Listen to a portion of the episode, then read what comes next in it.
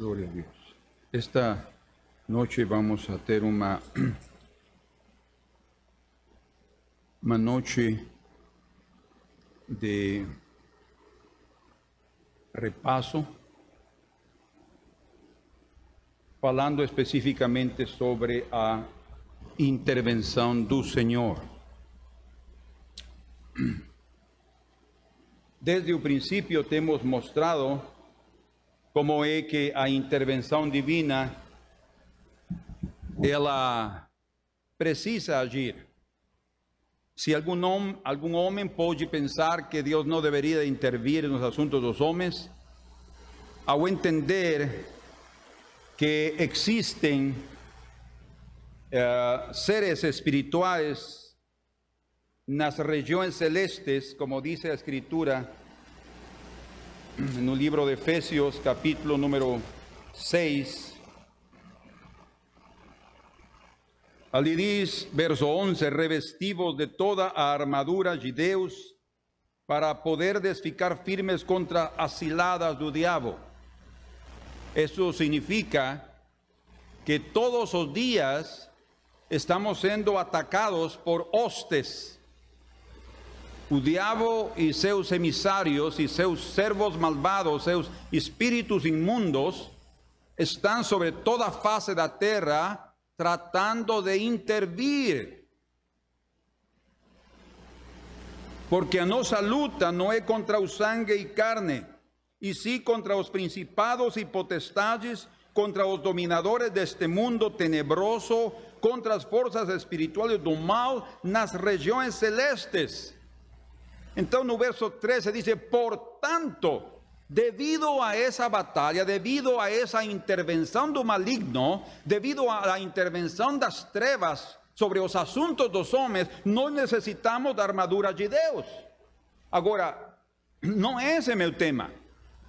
Eu estou utilizando esse texto de Efésios que deixa claríssimo, como outros textos na Escritura, eh, por, por, exemplo, em, em Apocalipse, falando sobre como o Senhor vai, ah, depois de sua segunda vinda, ele vai atar a Satanás e vai lançá-lo ao abismo para que ele não continue enganando.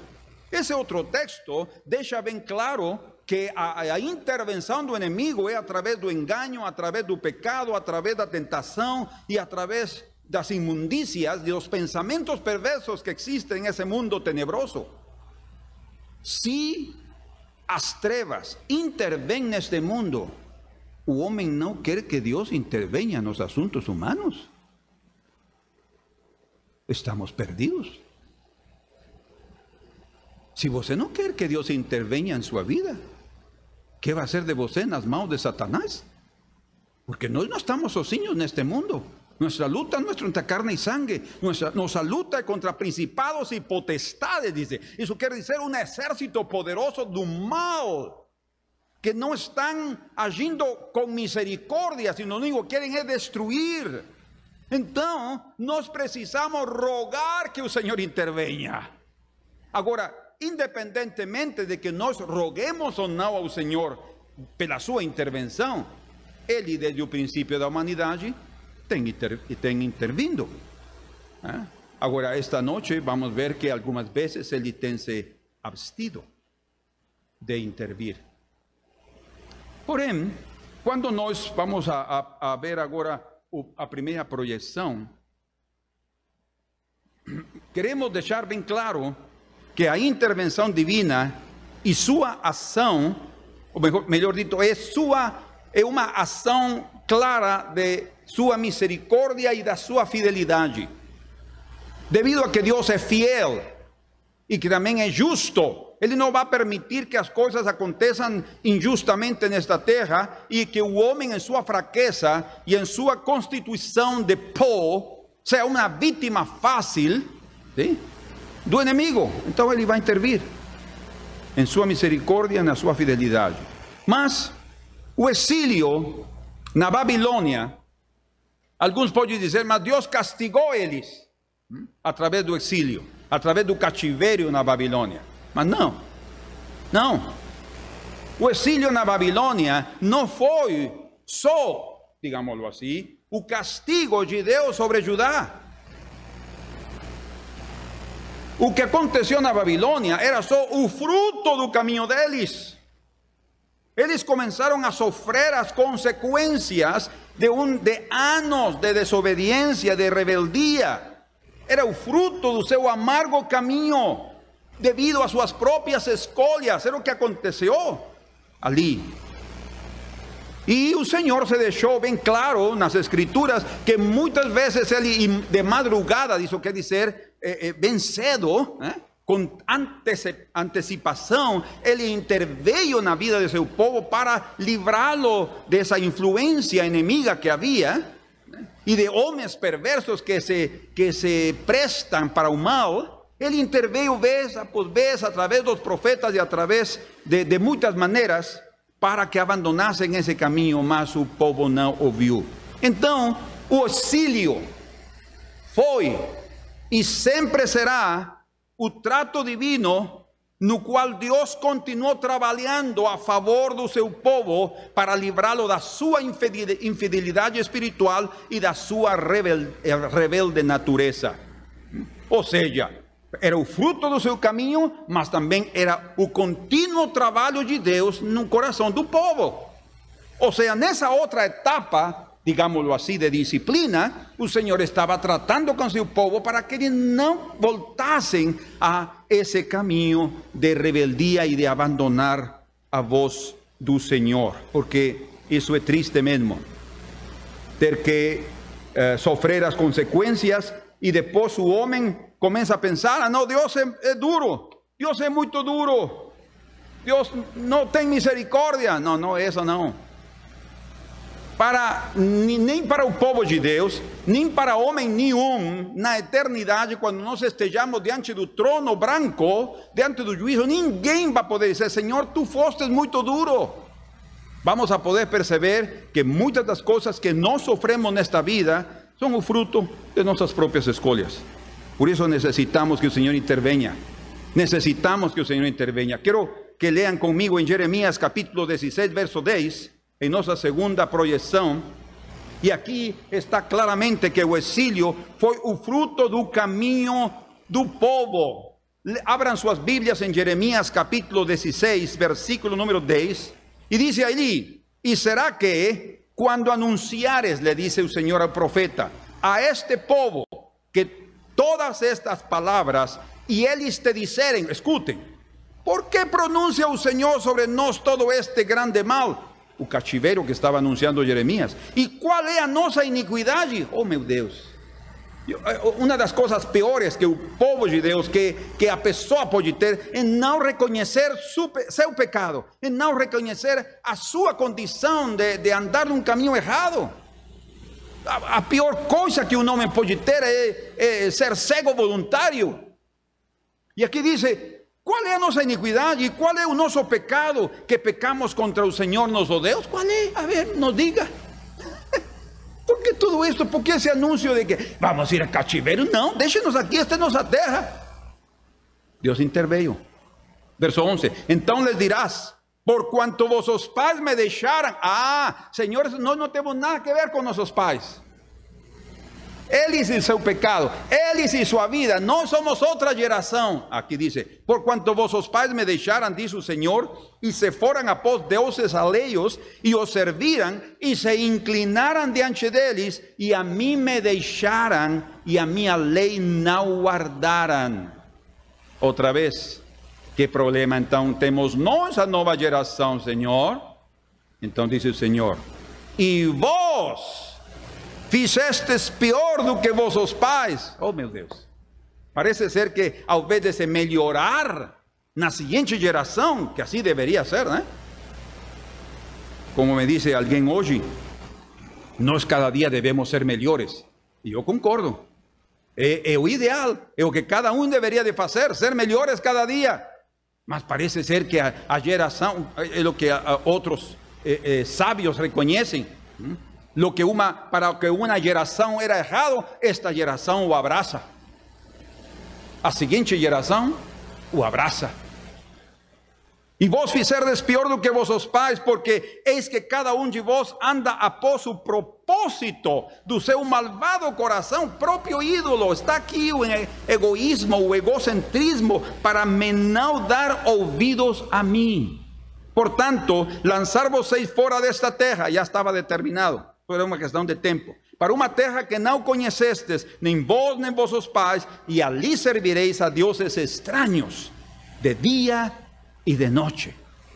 O sea, o Senhor os levou a um lugar onde não tinham trégua, onde eles se cansaram de ver Deus aqui, Deus aqui, ídolo aqui, ídolo aqui, adorador aqui, templo aqui, templo lá, e todo era uma superstição. O Senhor os fartou daquilo que eles desejavam na Terra Santa, onde deviam unicamente adorar ao Senhor.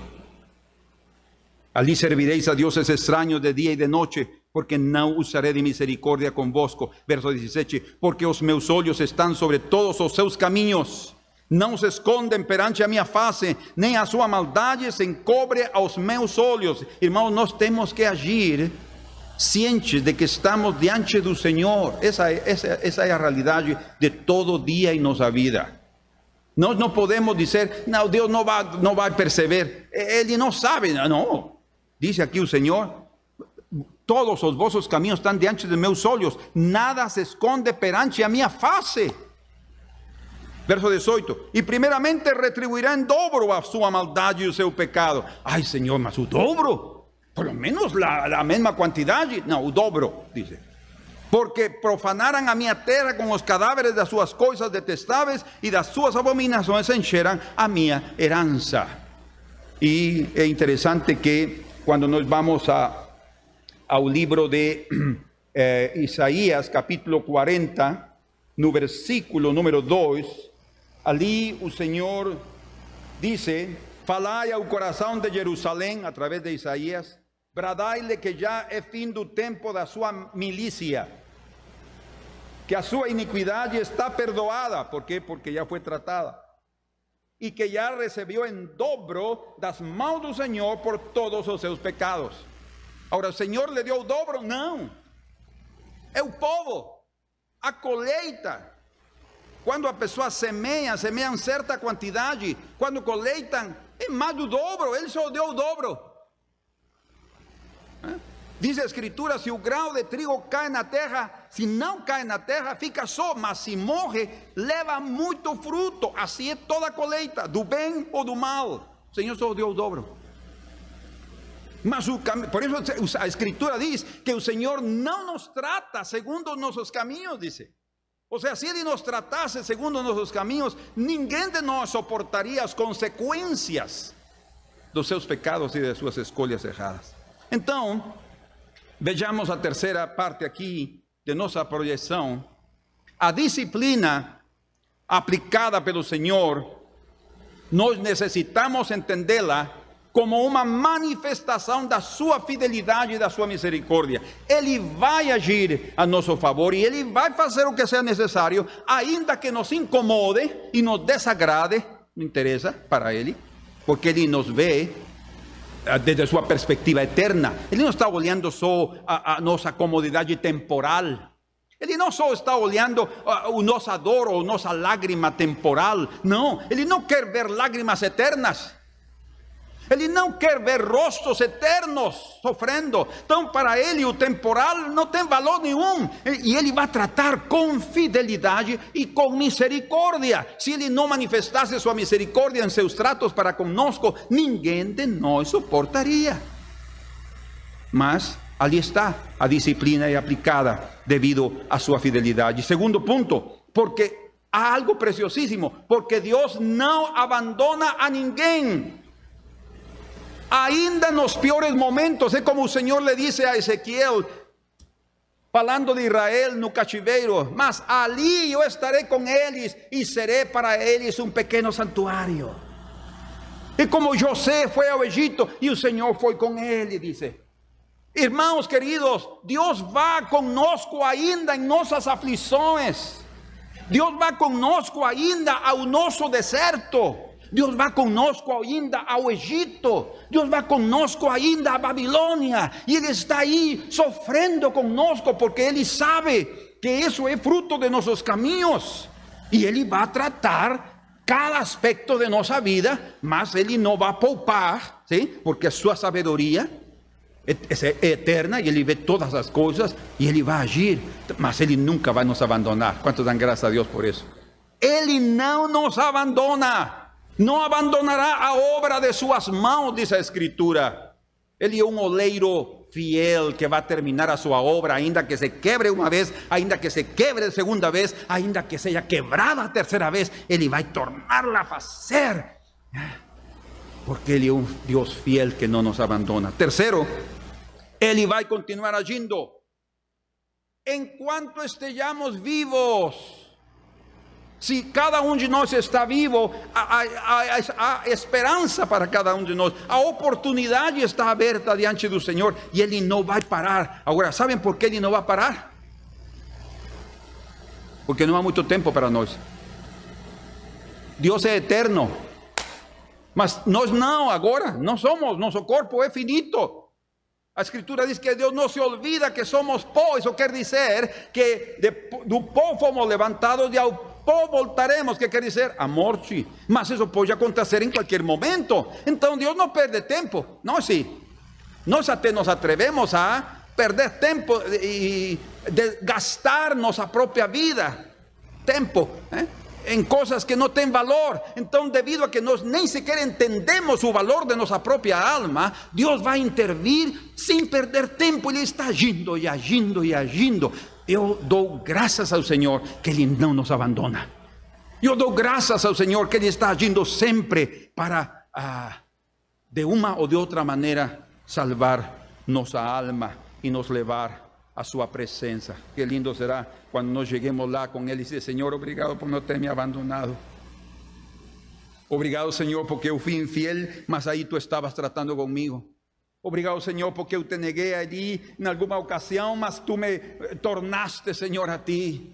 Obrigado, Senhor, porque fui presa de meu próprio pecado, de minhas próprias debilidades, e apesar do tempo que eu passei, como ele disse no livro de Ezequiel, capítulo 33, falando da responsabilidade humana, mas ele também disse ali no capítulo 18: se o perverso se converter, eu não tomo em conta mais o que ele fez, disse. Só que ele se converte e deixe seus maus caminhos, ele será bem-vindo. Que misericórdia! Por isso é que ele está tratando e tratando e tratando o coração. Diz a Escritura em Hebreus capítulo 12, verso 11.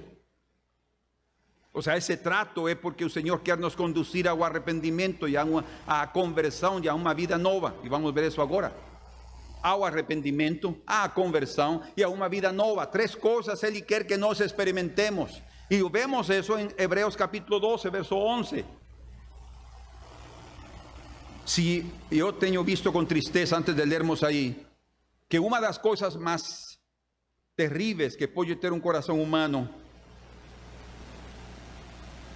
é não, é, prestem atenção, é não estar disposto a ser corrigido. Quando uma pessoa não está disposta a ser corrigida, ah, não, mas eu quero ser corrigido por Deus, mas e que se o Senhor usa o pastor para te corrigir? E que se o Senhor não usa o pastor, usa um irmão para te corrigir? E que se o Senhor não usa um irmão, ele vai usar uma pessoa ímpia que não vai à igreja para te corrigir? Não há pior coisa que a pessoa que não queira ser corrigida, e isso é por, por orgulho, por falta de humildade. Nós temos que aprender a ser corrigidos, aceitar a correção. Se alguém nos diz, não é por aí, é aqui. Muito obrigado. É? Ao invés de, ah, eu sei o caminho, eu sei onde eu vou, não tem por que intervir na minha vida. Não sejamos assim. Isso vai nos conduzir à dureza de coração. E a dureza de coração fecha a sensibilidade para ouvir ao Senhor. Hebreus capítulo 12, verso 11 diz: E na verdade, toda correção ao presente não parece ser de gozo, senão de tristeza, mas depois, diz, produz um fruto pacífico de justiça nos exercitados por ela. ¿Eh? Se o pecado tem frutos feios e terríveis, os frutos da justiça, os frutos da disciplina são algo maravilhoso, são eternos, vão permanecer conosco. Por tanto, dice, aquí está la primera, tornai a levantar, arrepéndete. Tornai a levantar as mãos cansadas e os joelhos desconjuntados. Arrepéndete. O Senhor, cada disciplina e cada trato que Ele aplica sobre a vida de uma pessoa é para conduzi-lo ao arrependimento, mas logo à conversão, que é um passo diferente. O arrependimento é a dor que uma pessoa sente pelo seu pecado, o reconhecimento e a carga que sente pelo seu pecado e que ele não suporta mais. E então o Senhor lhe diz: Mas eu, eu venho aqui, vinde a mim os que estáis carregados e cansados, e eu os darei descanso. E Meu filho já levou tua carga. E então, quando nós cremos nisso e pedimos perdão, Ele nos perdoa. ¿Eh? E aí nos levantamos. Levanta as mãos cansadas e os joelhos desconjuntados. E agora diz: E faceis veredas direitas. E aqui vem a conversão. Porque há uma diferença. A conversão já é um, algo que eu começo a manifestar de diferente na, da minha vida passada. Não continuo igual. O meu arrependimento vai me levar a andar por outro caminho. Eu não vou andar outra vez com, com os caminhos, nos caminhos da impiedade, né? nos caminhos do pecado, porque então o perdão não vai valer para mim. Eu necessito também demonstrar ao Senhor que eu quero ser diferente. E ali vem, e facei, diz, vejam que importante, facei veredas direitas para os vossos pés. E aqui vem a nova vida. Para que o que manqueja, que precioso, né? Para o que o que manqueja, manqueja, isso quer dizer as tuas debilidades. Se não desvia inteiramente, antes seja sarado. O Senhor quer te sarar. O Senhor quer nos sarar. O Senhor quer fazer coisas preciosas, nos dar uma vida nova e uma vida em abundância. Mas deixa-te corrigir pelo Senhor. Não seas duro de coração. Rende-te. A, gente tem que aprender a ser humilde. Se, se a gente não, não se torna humilde até com nossos irmãos, para ouvir o que tem a dizer, para me dizer algo que está errado, que eu estou fazendo errado, que estou falando errado, que estou pensando errado.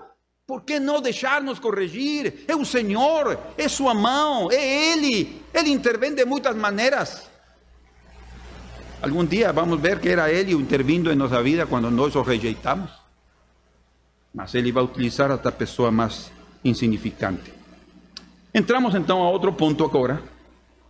Terceiro ponto que é o final principal, Deus também se abstém de intervir. Isto é algo que uh, deve, como dizem alguns, ve como estou de arrepiado. se arrepían por algo que aconteció, se arrepían por alguna experiencia pasada, se arrepían porque sienten un otro espíritu, se arrepían até porque está comenzando a llover. Arrepiémonos, porque Dios también se abstén de intervir. Y vamos a ver algunos aspectos sobre eso. Nós necesitamos ser esse temor do Senhor em seu coração para que Ele não pare, porque nós estamos necessitados da Sua intervenção diária, constantemente. Então, pensemos por um momento. Eu não sei quantos de vocês já pensaram nisso. Bem, imagino que sim. ¿Por qué Dios no interveio para que Adán y Eva no pecaran? ¿Podemos apagar aquí a proyección de aquí y de lá? ¿Por qué Dios no interveio para que ellos no pecaran? ¿Ah? Para que ellos no pecasen. Obrigado. ¿Ya pensaram nisso? Porque ele poderia ter intervido. Ou não? Se é um Deus que intervém nos assuntos humanos, por que ali ele não interveio? Ele poderia ter impedido que o pecado entrasse no mundo, mas não fez nada, aparentemente. Aliás, ele nem interveio, apesar de que o inimigo Satanás estava nessa ação. Como já falamos, y leemos Efesios 6, 12, falando sobre las hostes espirituales de maldad, elas já estavam em ação desde o dia de Adão e Eva. E ele interveio aí com a sua malícia e Deus ficou lá olhando o que ia fazer o homem. E ele não interveio. Há momentos em que Deus não vai intervir. Ele vai se abster. E vamos ver algumas razões de por que ele se abstém de não te ajudar ou te socorrer em determinadas circunstâncias. Primeiro, agora sim podemos colocar para que leiam os irmãos. A primeira razão de por que ele não interveio foi porque ele já tinha dado uma ordem a Adão. Segundo, porque já tinha dado uma advertência das consequências dos frutos se tomava esse caminho. E terceiro, o Senhor não interveio para que eles, Adão e Eva, nossos pais, e nós, os seus filhos, aprendêssemos que existe uma responsabilidade muito grande em nossas escolhas. Amém? Três coisas importantes. Ele não interveio, porque tinha dado uma ordem, ele tinha dito: desse fruto não comerás. E uma advertência: porque o dia que comeres desse fruto, morrerás. Que é isso? A consequência, o resultado, o fruto do mal. Então ele tinha dado advertência, ele tinha falado sobre isso. E ele não interveio porque era preciso uh, que todos nós entendêssemos que somos responsáveis de nossas próprias decisões. Quando nós ignoramos a voz de Deus, quando nós ignoramos a vontade do Senhor, quando nós ignoramos o toque do Espírito Santo que está aí eh, batendo no coração sobre um assunto e nós o ignoramos, então, que mais vai acontecer? Somos responsáveis de nossas escolhas. Eu gostaria que fossem comigo ao livro de Números. Rapidamente aí, leamos em capítulo 22 de Números. E encontramos aqui a história de Balaam.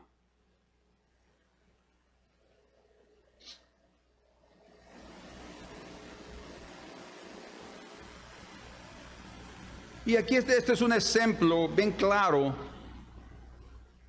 de como o Senhor interveio para que não se fizesse algo e depois aceitou que se fizesse e dieran frutos tremendos. No versículo número 7 desse capítulo 22, podemos colocar aí.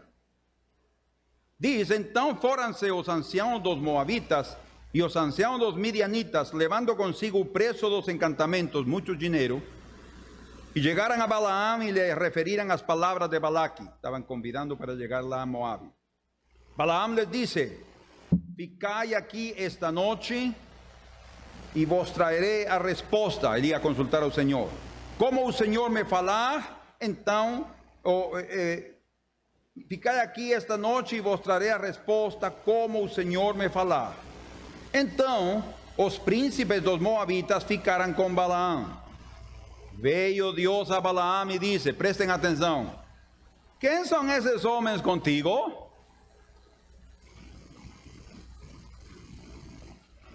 ¿No acham isso um pouco engraçado?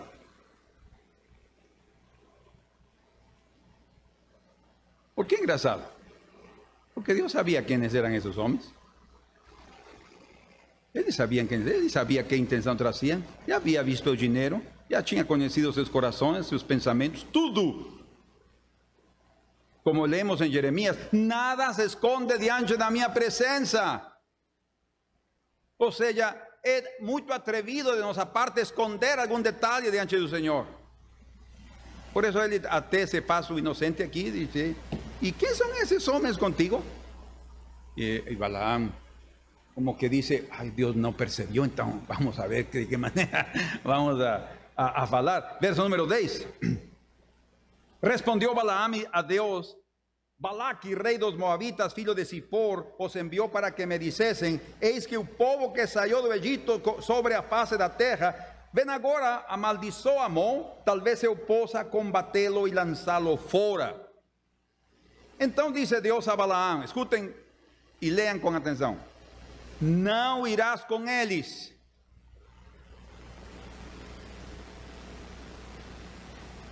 Deus interveio diretamente falando com Balaam, independentemente dessa intenção desses homens, e que agora ele está dizendo qual era a situação. Ele bem poderia ter dito, Senhor, tu sabes todas as coisas, Senhor, eu nem quero ir. Ah, não, não vou, vou, agora vou. Senhor, me perdoe, eu vou agora mesmo dizer que eu não vou. Não vou, não vou.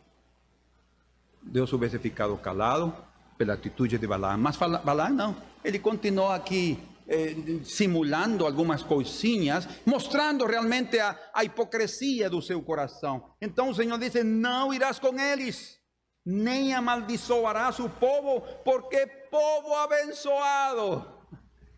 Que maravilha.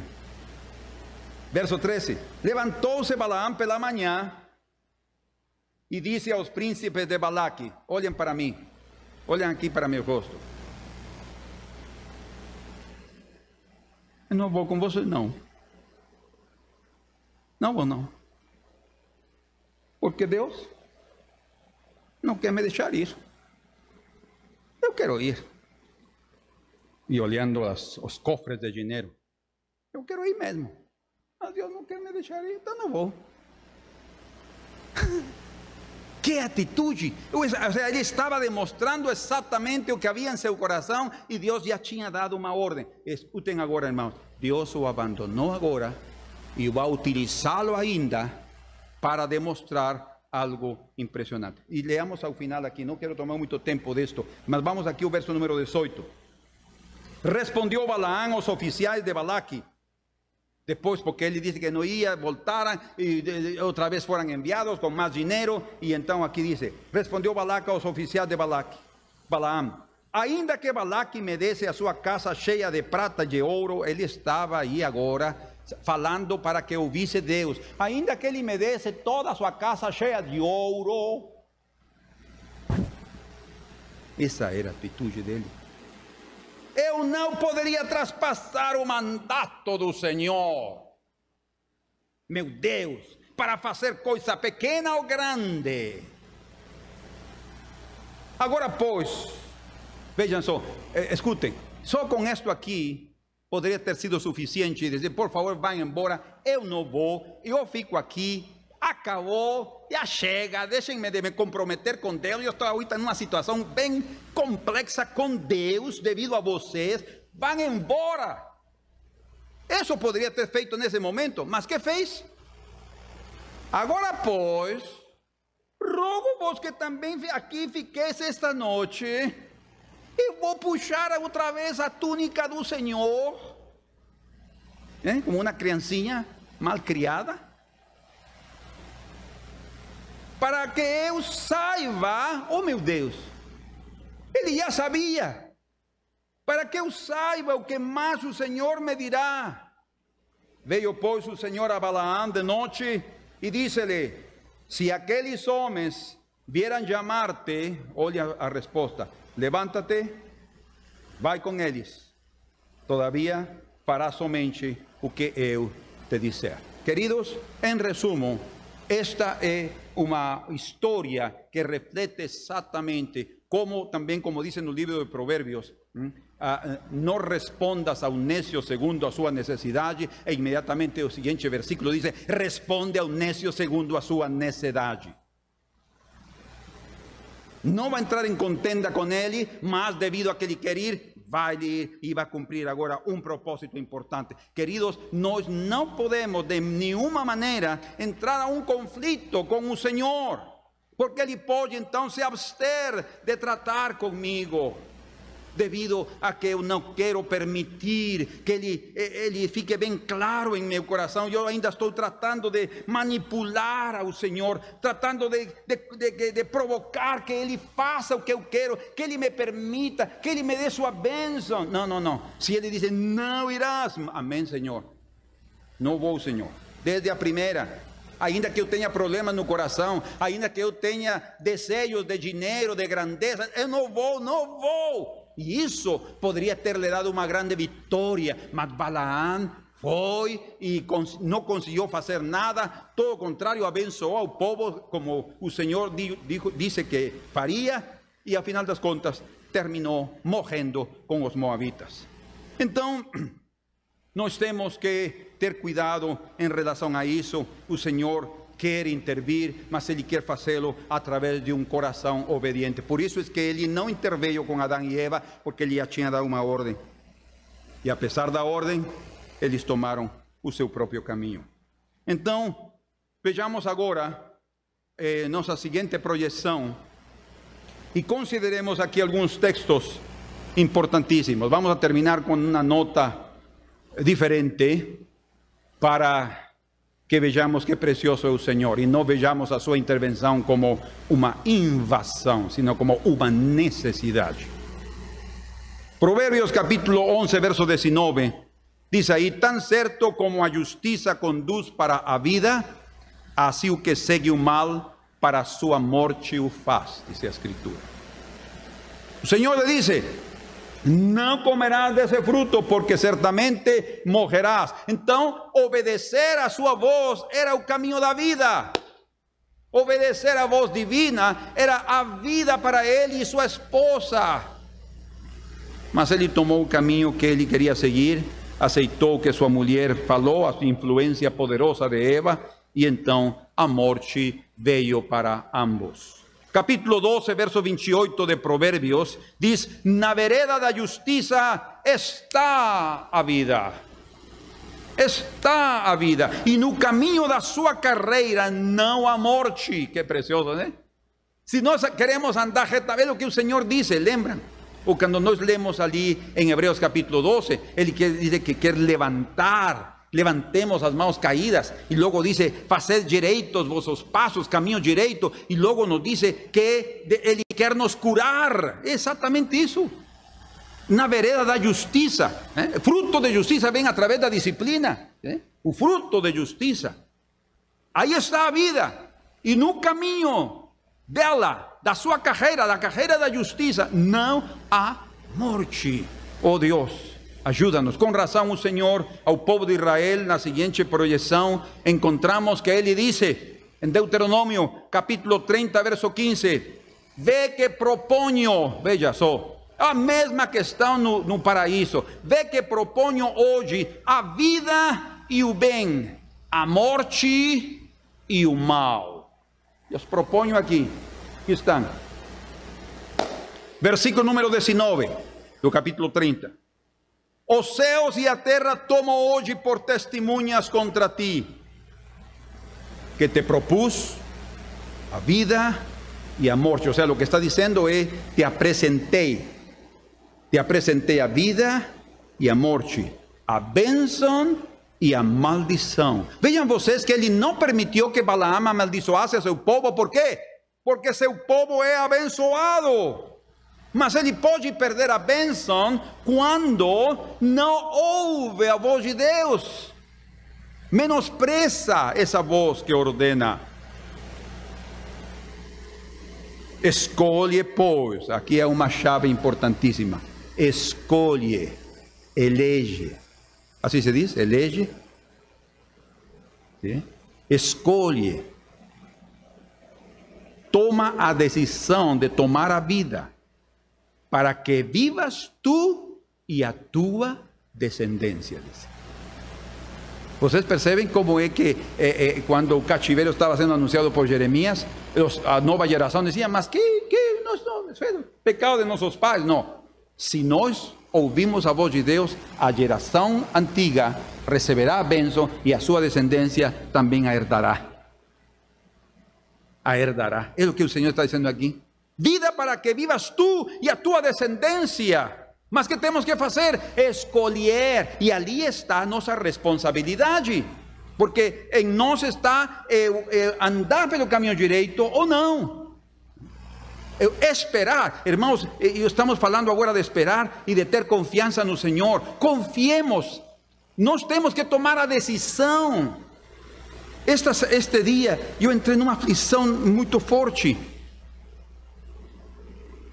E Fabiola notou e me disse: O quê? que, que? Eu não sei se ela notou algo.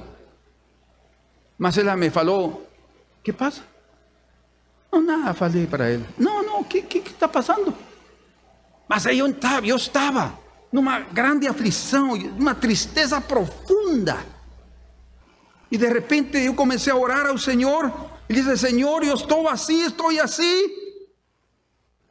E ele me falou: tíralo de tua mente. Era eu que estava permitindo que esses pensamentos, eu queria que ele viesse para tirar esse pensamento. Sim, meu filho, para te servir estou. Aqui estou, vou tirar agora. Estás em paz agora? Oh, uh, muito obrigado, Senhor. A gente também tem que colocar de sua parte, e eu fiz isso. Senhor, é verdade, sou eu que estou permitindo isso. E comecei a trabalhar na minha mente, e comecei a trabalhar para tirar isso de meu coração, e foi tirado de meu coração. Nós, nesses momentos de aflição, nós temos que mostrar essa confiança plena no Senhor, mas temos que tratar com nossa mente, temos que tratar com nossos pensamentos.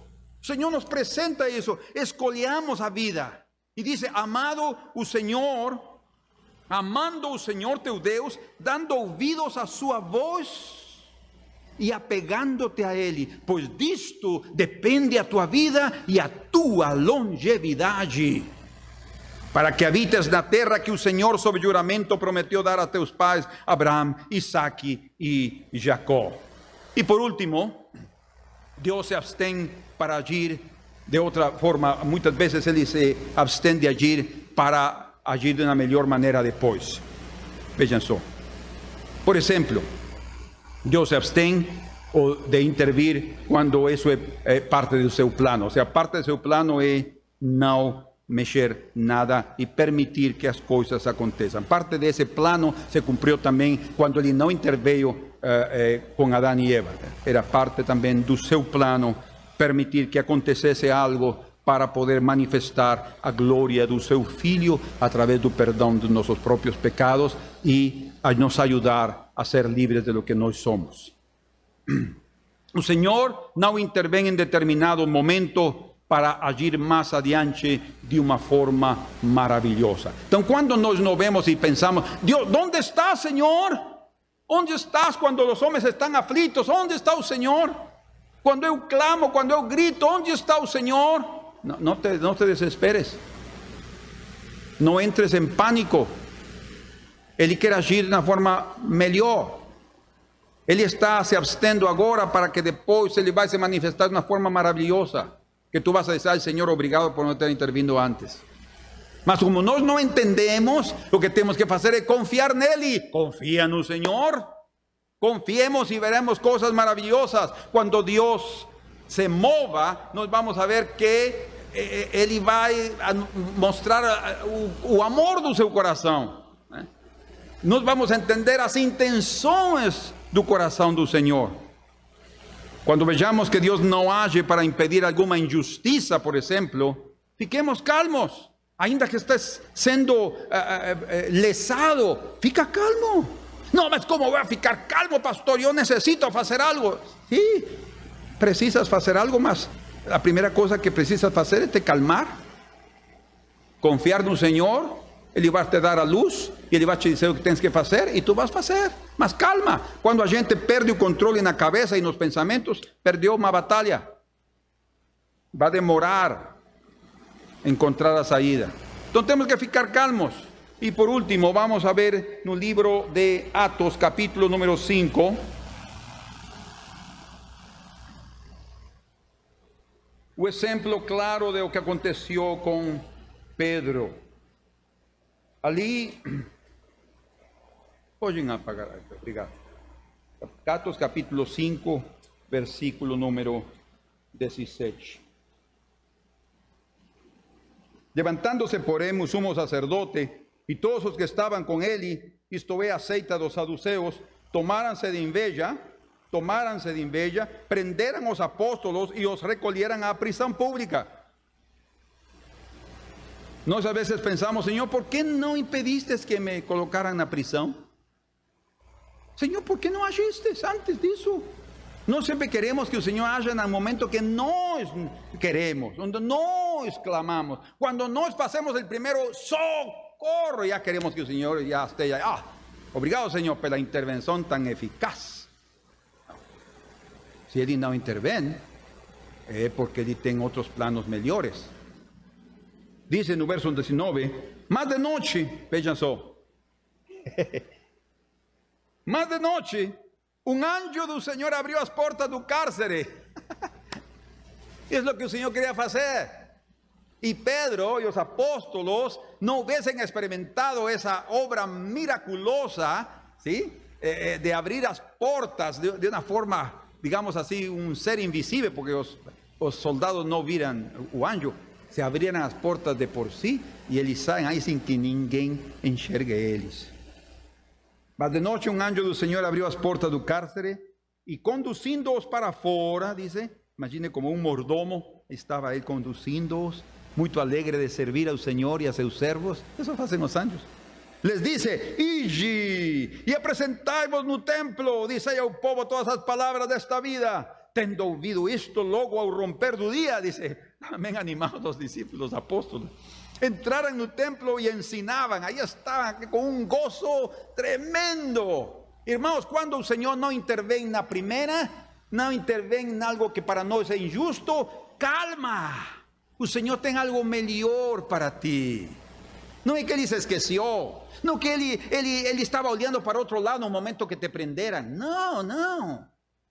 Ele não está aí como todos nós, ¿verdad? Que decimos, eh, eh, eh, no, no sabemos de qué nos están falando porque andamos no mundo da lua. Llegando, porém, o sumo sacerdote, verso 21, no meio, e es que com ele estavam, convocaram o sinedro e todo o senado dos filhos de Israel e mandaram buscá-los no cárcere. Mas os guardas indo, não os hallaram no cárcere e tendo voltado, relataram dizendo, achamos o cárcere fechado com toda segurança e as sentinelas nos postos. E estavam acordados, juntos às portas, mas abrindo-as, a ninguém encontramos dentro. Que coisa impressionante. Que maravilhas como lemos também no capítulo 12 de, de, de, de Atos. Ali Pedro é prendido, também é prendido eh, eh, Pedro e, uh, e Tiago. Capítulo 12 de Atos dice, por aquele tempo mandou o rei Herodes prender alguns da igreja para os maltratar, fazendo passar o fio de espada a Tiago, irmão de João. Ou seja, ele tinha aprendido a, Tiago e tinha aprendido a, a, a Tiago primeiro. Diz: vindo ser isto agradável aos olhos, prosseguiu prendendo também a Pedro. Depois de ter matado a Tiago, prendeu a Pedro e a intenção também era cortar a cabeça a Pedro. Ele estava ele preso, vocês sabem a história. Diz que o colocou tendo feito prender, lançou no cárcere, entregando a quatro escoltas de quatro soldados cada uma. Vocês podem imaginar o que Pedro estava sentindo naquela ocasião? Já que vai ser o Senhor agora? Bom, se ele não faz nada, chegou minha hora de ir embora, como Tiago. Porque o Senhor não interveio para impedir a morte de Tiago. O Senhor não interveio para impedir a morte de Esteban. Ele foi apedrejado. Ele não impediu a morte de Abel nas mãos do malvado Caim? Bom, sim, interveio porque ele chegou com Caim a dizer: não faças isso. Hum? Mas de aí ficou na responsabilidade do malvado Caim. Ele chegou ali para mudar seu comportamento. Mas aqui vemos que Pedro estava talvez um pouco aflito também, chegou a hora, mas e o Senhor vai permitir esto, pues estamos en sus manos. Y él estaba tan aflito que se durmió. no, él no estaba aflito, no. Él se durmió. Las personas cuando están aflitas y desesperadas no consiguen dormir. Él estaba bien dormido y estaba con corrente en las manos. Estaba incómodo, mas él estaba cansado y estaba bien dormido. Y de repente, cuando acordó, dice que él pensó que estaba oleando una visión y era un ancho que estaba acordando a Pedro. Y dice que cuando tocó a él aquí no, no costado, las correntes caíram dos braços, as correntes se soltaram dos seus pés. Imaginem que barulho se fez esse ferro no chão e os soldados não ouviam. Por isso Pedro pensou que era uma visão, porque não estavam ouvindo, pensou que era um sonho, estavam ouvindo nada. Ele começou a, como um mordomo outra vez, dizer, vem aqui Pedro, y lo llamó y, y, le abrió las puertas y le abrió la próxima y de ahí la puerta, la puerta da, da, da, da y lo condució hasta un lugar específico y de ahí, chao, ¡pum! sumió. Y entonces Pedro dice que él percibió que no era una visión, fue una experiencia extraordinaria. El Señor o libró das manos de Herodes. Queridos hermanos, no temamos. Cuando pensamos que Dios no está interviniendo, Él puede estar este, eh, eh, planeando manifestarse de una forma superior en tu vida. Por tanto, no temamos. Si va una dos y no te curó inmediatamente, espera. Espera, Dios va a te dirigir o al hospital o con un buen médico o Él va a te curar amanhã. Mas Ele não quer ver-te eh, vítima de, te, de tua própria realidade ou de tuas próprias circunstâncias. Deus não quer que sejamos vítimas das coisas, muito menos de Satanás. Por isso é que eu comecei dizendo: nós temos que ter com uma confiança 100% com o Senhor e não se chega aí facilmente, é aos poucos que vamos crescendo nessa temperatura dessa confiança celestial, porque é um calor, é um fogo que vai arder em nossos corações para nos dar confiança em toda circunstância. Amém.